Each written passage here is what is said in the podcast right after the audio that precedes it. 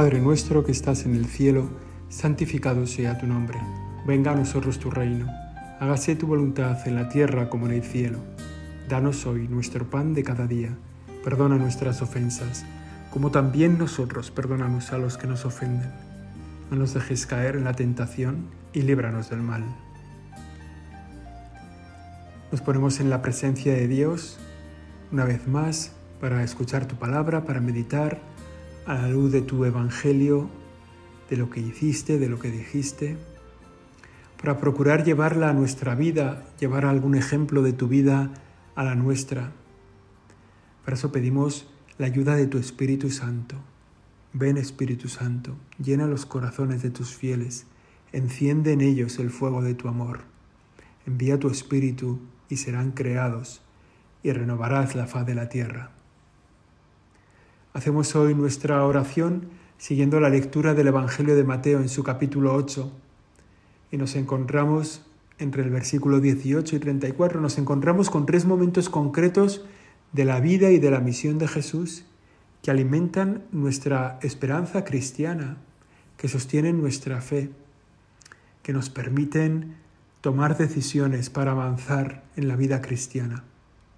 Te pedimos, Espíritu Santo, que hagas fuerte tu luz en nuestro corazón al escuchar este Evangelio y que nos ayudes a tomar decisiones, que ilumines lo que quieres cambiar, lo que quieres fortalecer, lo que quieres trasladar de nuestro corazón o quitar definitivamente, para que nosotros con la fuerza de tu gracia podamos hacerlo, uniendo nuestra libertad a tu gracia.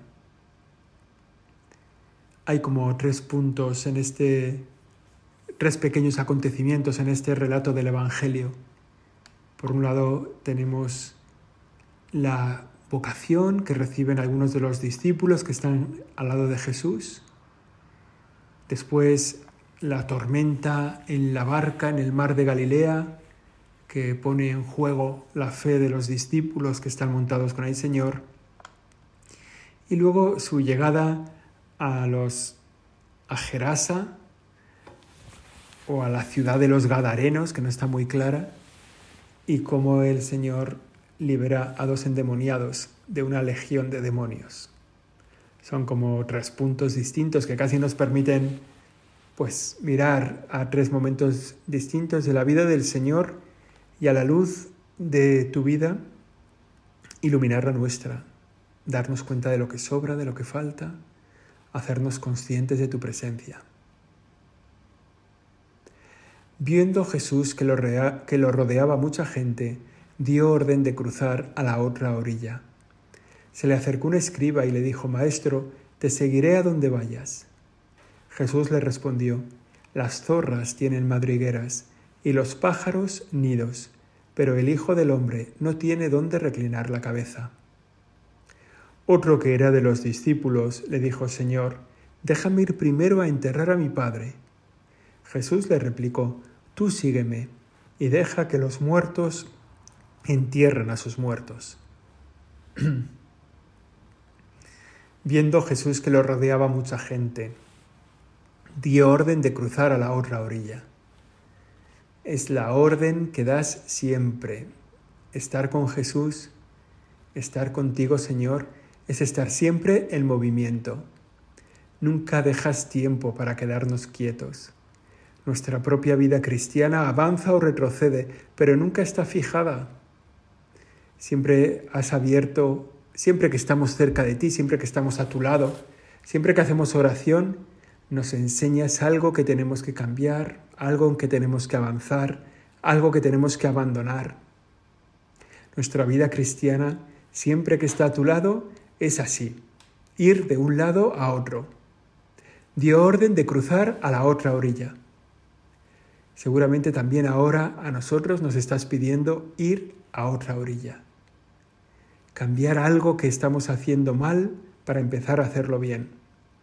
Seguramente ahora sabes cuál es nuestra otra orilla a la que nos das orden de cruzar. Te pedimos que nos lo hagas claro en este momento. ¿Qué quieres que dejemos y qué quieres que cojamos? Llegar a la otra orilla tiene que poder es como un deseo de que cambiemos, de que nos desacomodemos, de que nos movamos. Ponernos en camino otra vez, levantarnos, volver a la lucha, retomar aquello que hemos abandonado, dejar aquella tentación que nos asalta, volver a la otra orilla, cruzar a la otra orilla. El Papa Francisco constantemente nos está diciendo, iglesia en salida, iglesia que no se queda dentro del templo ni dentro de la comunidad, sino que se abre a ampliar esa comunidad con el prójimo, con los que viven cerca y no nos conocen. Nuestra propia vida cristiana debe ser así. Jesús dio orden de cruzar a la otra orilla. Y es entonces cuando se le acerca este escriba primero y luego como se le acerca a otro discípulo, y a cada uno parece que les cambia el plan que tienen previsto. El primero viene convencido, el de escriba, Maestro, te seguiré a donde vayas. Ha tomado ya la decisión, ha captado la vocación, se ha sentido llamado, ha identificado que tú le has llamado. Y sin embargo tú se lo pones difícil. Las zorras tienen madriguera, los pájaros nidos, pero el Hijo del Hombre no tiene dónde reclinar la cabeza. Está bien, Señor, que cuando nos llames no nos dejemos llevar por elucubraciones fantásticas, por carreras meteóricas, que no nos dejemos llevar por éxitos asegurados, sino que tú nos pongas en la realidad. Esto es difícil. El seguimiento tuyo es difícil. El seguimiento de Cristo que las personas que sientan así una vocación luminosa para una vida luminosa y una vida de estrellas, se den cuenta de que no hay nada, de que hay soledad, de que en el seguimiento de, Jesucristo no hay bienes materiales, no hay dónde reclinar la cabeza, donde tu vida va a ser un salto continuo de orilla a orilla, a orilla, de un lado a otro. Parece una contradicción, pero el Señor se pone siempre en el otro lado en el que uno está. Al que quiere ir, le frena. Pero al otro le pasa lo contrario. Al que viene frenado, lo estimula. Señor, déjame ir primero a enterrar a mi padre. Viene frenado. Ha sentido la llamada, pero no está dispuesto a darla, no está dispuesto a acogerla. Y le dice, tengo cosas que hacer. Tengo cosas más importantes que hacer que seguirte. Si miramos en nuestra propia vocación, ha sido así. Nuestra propia vida es un reflejo de, nuestra propia vocación es un reflejo de estos testimonios que vienen en este capítulo 18, de este capítulo 8, perdón, de San Mateo. A uno lo, lo anima y a otro lo frena. Parece que nos pone un poco al otro lado. También en nuestra propia vocación ha sido así. Cuando la hemos visto clara y la hemos visto fácil y la hemos visto sencilla, el Señor nos ha dicho, espera, espera, esto va de cruz. Y cuando la vemos dificultosa y cuando la vemos áspera y cuando vemos esa vocación tan cuesta arriba, Él nos dice, no te preocupes, tú sígueme. No te preocupes, deja que los muertos entierren a sus muertos, tú sígueme.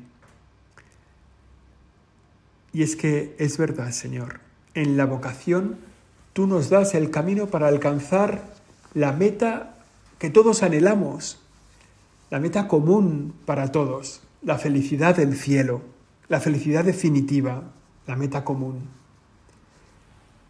Y para cada uno de nosotros esa meta tiene un camino distinto. Hay tantos caminos que llevan al cielo, que llevan a la felicidad como personas en la tierra. Y además esa vocación se manifiesta también en modos diversísimos. Es bonito que la gente cuente su vocación, que nos cuenten su vocación. Es muy ilustrativo darnos cuenta cómo una misma vocación tiene orígenes totalmente distintos. El discernimiento, el, camino que desvela la vocación, pues puede ser repentino, hay muchas vocaciones paulinas, ¿no? Gente que cae al suelo, eh, cegados por Dios y que ya ha cambiado su vida para siempre en un solo segundo.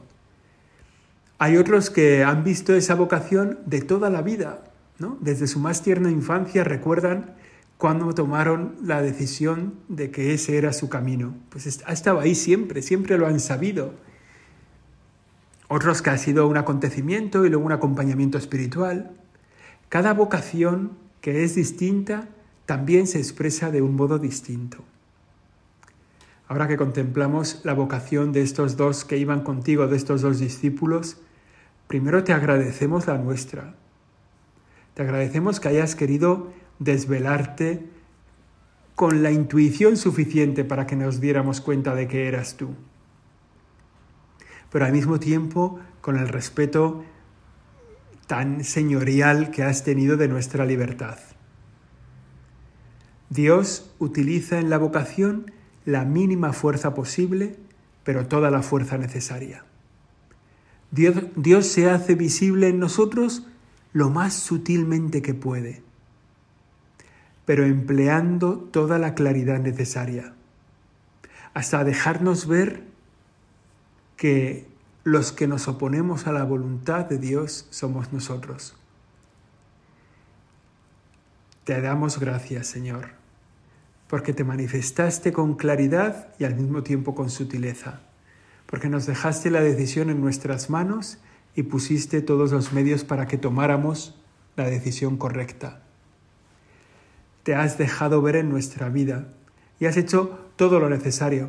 Nos acordaremos muchas veces de lo que hiciste con Jonás, ¿no? Cómo le expresaste lo que querías, se lo manifestaste, quiero que vayas a Nínive, necesito que la ciudad se convierta. Jonás que da un paso atrás, Jonás que comienza la huida y tú que empleas la mínima fuerza posible, pero toda la fuerza necesaria. Tres días en el vientre de la ballena y finalmente la orilla de Nínive. Seguramente que algunos de nosotros recordamos nuestra vocación con la imagen de Jonás. Si hemos estado huyendo de, ese susurro de Dios hasta que al final nos hemos puesto en, nos hemos rendido, ¿no? Y hemos dicho, efectivamente, Señor, tú estás aquí. Tú quieres que yo vaya a la vida eterna. Tú quieres que siga para esa vida eterna el camino de la vocación concreta que me propones. No hay vocación que pase inadvertida para quienes ponen sus oídos en la clave de Dios, en el tono de Dios, que es algo que, que es algo que, es algo que cuesta. A veces cuando, no sé, es una experiencia que cuando oímos hablar en otro idioma, nos cuesta un poco coger como el sonido de las palabras. Y ya cuando ya cogemos el sonido de las palabras ya entendemos todo el discurso. Pero al principio nos hace, falta meternos en el ritmo en el que nos hablan, en el tono que nos hablan, en las palabras que utilizan, ¿no? Y al final acabamos entendiendo. Con Dios pasa lo mismo. No hay vocación que pase inadvertida si nosotros ponemos nuestros oídos en el tono de Dios, si estamos entonados de cara a Dios. Dios no va a permitir que nuestro camino nos quede oculto. Es un camino marcado, como el camino de Santiago. ¿eh? Es un camino, si tenéis la experiencia de haber hecho el camino de Santiago, está ya muy marcado y hay muchas señales. Cuando yo lo hice hace ya muchos años, podríamos hablar del milenio pasado, cuando lo hice yo en el milenio pasado, había, unas había bastantes indicaciones y, y bueno, y tenías como la intuición de cuándo te salías del camino. Fácilmente decías, me da la impresión de que no voy bien. No, te dabas cuenta media jornada ni te dabas cuenta eh, tres kilómetros más adelante. Enseguida decías, por aquí no va bien. No sé dónde me he equivocado, pero en algún cruce me he salido. En el camino de la vocación pasa un poco esto, ¿no? Uno siente el calor de la iglesia, la compañía de una comunidad, la cercanía del director espiritual que te va señalando, que te va mostrando, la presencia del Espíritu que te habla en la oración. Y notas cuando has abandonado el camino, cuando te has alejado de la vocación que Dios te está proponiendo. No tienes que dar muchas vueltas para darte cuenta de que estás fuera. Eso en el camino de Santiago se ve muy fácil. Pues en el camino de la vocación también. Enseguida te das cuenta de cuándo te estás negando, de cuándo estás buscando una alternativa, de cuándo quieres dejar de escuchar para dejar de saber. En el Camino de Santiago hay otra experiencia que también nos puede ayudar en el camino de la vocación o que tiene algún paralelismo en el camino de la vocación. En el Camino de Santiago, cuando nosotros teníamos duda de cuál había que tomar, siempre había que tomar el camino que iba hacia arriba, el camino difícil. O sea, siempre la experiencia decía que cuando no sabías muy bien, el camino que llevaba cuesta arriba, el más cansado, el menos, pues ese era el camino verdadero. De todas formas, también daba alegría hacer ese camino, incluso en el caso de que te equivocaras, porque entonces el camino de retorno era gustoso, era cuesta abajo. O sea, cuando te has equivocado yendo cuesta arriba, pues dices, ahí va, qué fácil va a ser volver. Tengo que ir solo cuesta abajo. Tengo que darme la vuelta y empezar a bajar.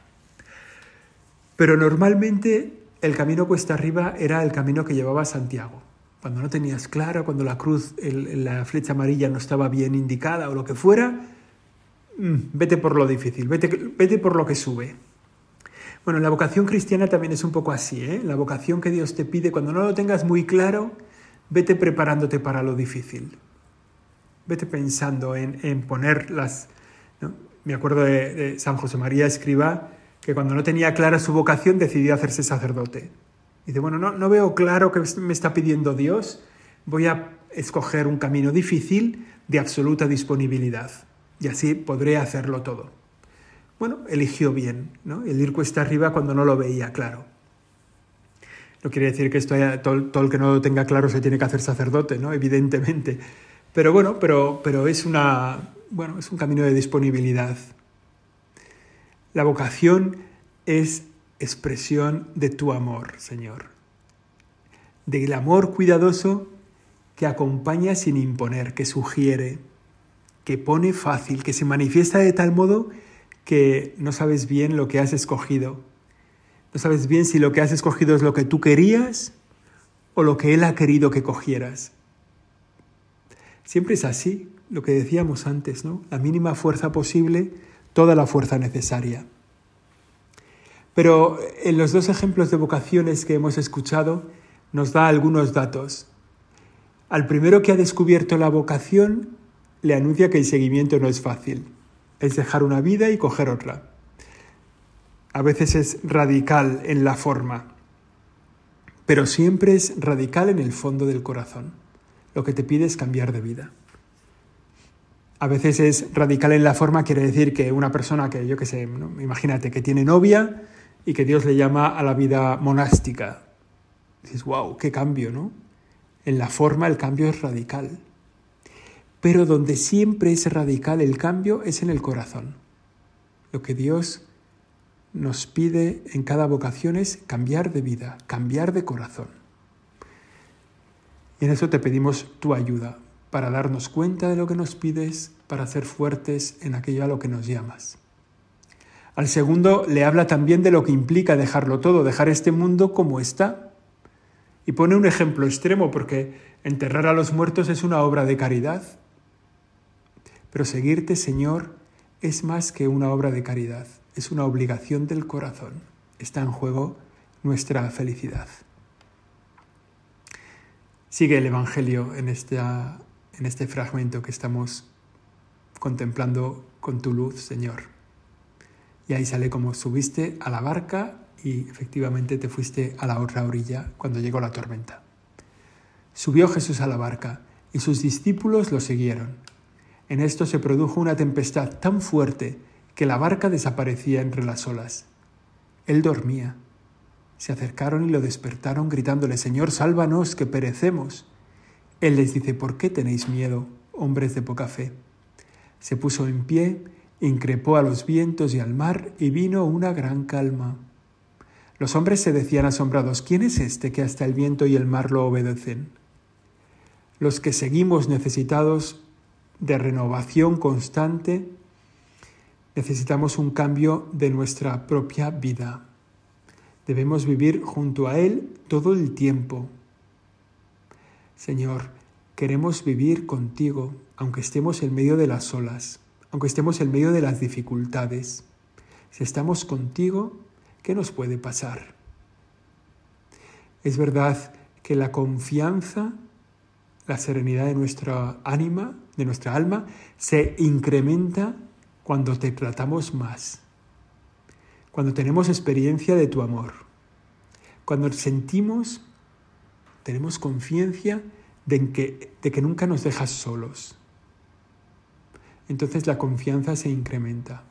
No quiere decir que no veamos tormentas, no quiere decir que no veamos la barca, incluso la barca de la iglesia puesta en zozobra, ¿no? como, como un poco arrasada por las olas. Y sin embargo podemos estar tranquilos. Quizá los discípulos de la barca eran todavía un poco bisoños. También nosotros, ¿eh? a lo mejor cuando nos entran las dudas. Ellos mismos que estaban en la barca con el Señor, que habían ido con Él, que eran discípulos suyos, se preguntan, ¿cómo las olas le obedecen cuando el Señor cambia, calma la tempestad? Porque es el Señor. ¿Cómo, ¿Cómo no le van a obedecer las olas si Él es el Señor? Estos discípulos son un poco así, un poco También nosotros, ¿eh? La imagen de la barca es potente, porque nuestra vida se puede leer así, si tienes una mirada cristiana de tu propia vida, te darás cuenta de que es una barca en la que hay dudas subjetivas, peligros objetivos, donde hay siempre presencia de Dios y a veces sensación de la ausencia de Dios, en las que hay muchas veces en nuestra propia vida la duda de cuándo toca despertarlo, cuando la barca estamos en peligro tan grande que toca ir al Señor y decirle, Señor, que nos hundimos. Lo despertaron gritándole, Señor, sálvanos, que perecemos. Esa es como la expresión de la desconfianza. Pero al mismo tiempo, algún día hay que ir a estar con Él, hay que decírselo, ¿no? El Papa Francisco tuvo un, un mensaje realmente memorable por las circunstancias en las que se vivió por la forma en que se presentó también aquel 27 de marzo de 2020, cuando la pandemia había comenzado a asolar toda Europa y él convocó una oración en la plaza de San Pedro, él solo, se acercó a donde estaba Jesús sacramentado, hizo su oración, se escuchó la palabra de Dios y comentó este pasaje de la barca de la barca en medio de la tormenta. Decía, desde hace algunas semanas parece que todo se ha oscurecido, densas tinieblas han cubierto nuestras plazas, calles y ciudades. Se fueron adueñando de nuestras vidas, llenando todo de un silencio que ensordece y un vacío desolador que paraliza todo a su paso. Nos encontramos asustados y perdidos. Nos damos cuenta de que estábamos en la misma barca, todos frágiles y desorientados, pero al mismo tiempo importantes y necesarios, todos llamados a rezar juntos, todos necesitados de confortarnos mutuamente. Estas palabras del Señor sobre la imagen de la barca en medio de la tempestad son importantes para nosotros, porque en medio de la soledad, en medio de las dificultades, nos hacen ser conscientes de que todos somos necesarios de que todos somos necesarios para los demás, de que todos somos miembros unos de otros y que necesitamos ante los mares agitados, ante la realidad que nos, que nos envuelve, que nos decirle al Señor, despierta, Señor, sálvanos. Y es verdad que Él nos va a preguntar cómo andamos de fe, pero no importa, Él está a nuestro lado. Él, puede sostener nuestra pregunta. Está bien que nos dirijamos a Él en medio de las dificultades. No pasa nada por ser, eh, por ser arrollados por la realidad ¿no? y decir, Señor, no soy capaz. No me siento capaz. ¿Cuántas veces venimos a ti, Señor, para decirte, para decirte, esto yo no puedo, no voy a ser capaz? sentirnos removidos en la barca pues por las circunstancias de nuestra vida, por nuestros propios dolores, por nuestro propio pecado. a lo mejor arrumbados por la tentación, derrotados por el pesimismo. Y tenemos que volvernos a ti, Señor, y decirte, yo no puedo. Necesito que brilles tú. Necesito que te hagas presente en mi vida.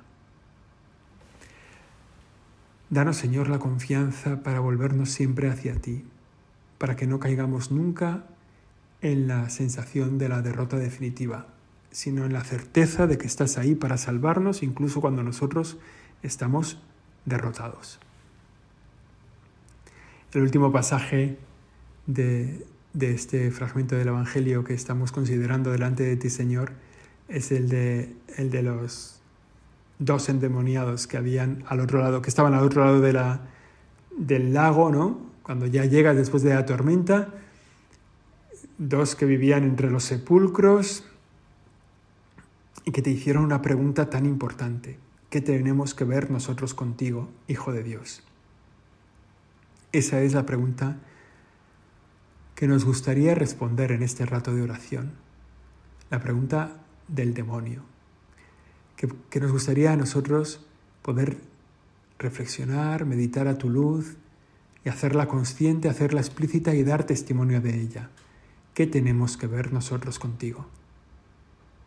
En el fondo es la pregunta de nuestra vida, que, que nos la hacemos casi cada mañana. ¿Hoy qué tengo que ver yo contigo? ¿Qué cosas tenemos a medias? ¿Dónde nos vamos a encontrar? ¿De qué vamos a hablar? ¿Qué tengo que ver contigo? Y es pregunta también para nuestro examen al final de cada día. Señor, ¿qué tengo yo que ver contigo? ¿Cuándo te he abandonado? ¿Cuándo te he dejado solo? ¿Cuándo he hecho lo contrario? ¿Cuándo te he ofendido? ¿Cuándo me he apartado de ti? ¿Qué tengo que ver contigo? Hijo de Dios. Así le llaman los demonios al Señor. Le descubren como el Hijo de Dios. Lo que luego le preguntarán los fariseos al Señor, ¿no? Lo que luego les escandalizará a la gente de su tiempo. ¿Cómo tú te consideras hijo de Dios? ¿Cómo tú te consideras el Mesías? Pues los demonios no tienen empacho en decirlo. ¿Qué tenemos que ver nosotros contigo, hijo de Dios? Al final de nuestra oración acudimos a la Virgen María. Le pedimos que nos ayude a contemplar a Jesús como la fuente de nuestra esperanza para los momentos de soledad, de dificultad, para los momentos de tormenta. Te pedimos también, Virgen María, que nos acompañes en el camino de la vocación, tú que te preparaste desde siempre para recibirla y por eso cuando te llegó pudiste decir, hágase en mí según tu palabra. Te pedimos también que nos hagas reconocer a tu Hijo como el Hijo de Dios. Y que sea nuestra pregunta una oración constante. ¿Qué tengo que ver contigo, Señor? ¿Qué es lo que me pides?